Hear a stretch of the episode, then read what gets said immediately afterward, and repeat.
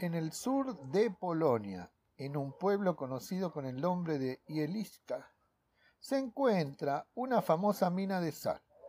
De acuerdo con las narraciones tradicionales contadas por los lugareños, la historia comenzó gracias a una princesa húngara llamada Kinga.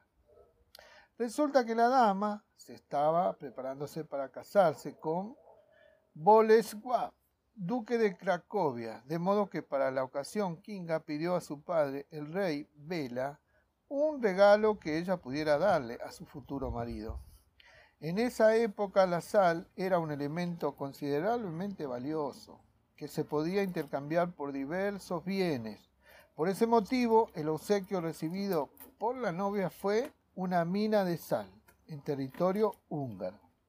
Luego, al dejar su tierra natal para dirigirse a Polonia, la princesa se quitó un anillo de oro que llevaba puesto y lo arrojó en la parte más profunda de la mina.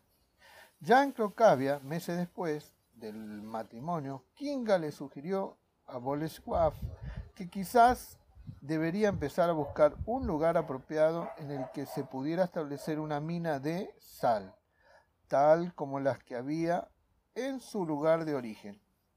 Esta propuesta resultó muy atinada a ojos del flamante esposo, por lo que los preparativos comenzaron justo el día después. A las pocas horas de haber comenzado la búsqueda, el duque y su mujer llegaron a lo que en ese entonces era una aldea más, pero cuyo nombre estaba a punto de transformarse en el de una leyenda. Al aproximarse Yeliska, Kinga sintió un presentimiento para ella. Ese lugar era el emplazamiento perfecto para desarrollar su emprendimiento. Muy pronto los sirvientes comenzaron a excavar, encontrándose con rocas y predegullos sin utilidad. Pero entonces uno de los subordinados se topó con un bloque enorme y duro que no consiguió romper, tal que la pieza fue extraída intacta para ser examinada en la superficie. Grata fue la sorpresa al observar tamaño cristal, purísimo del preciado mineral. Sin embargo, había algo más que llamó la atención de todos los presentes.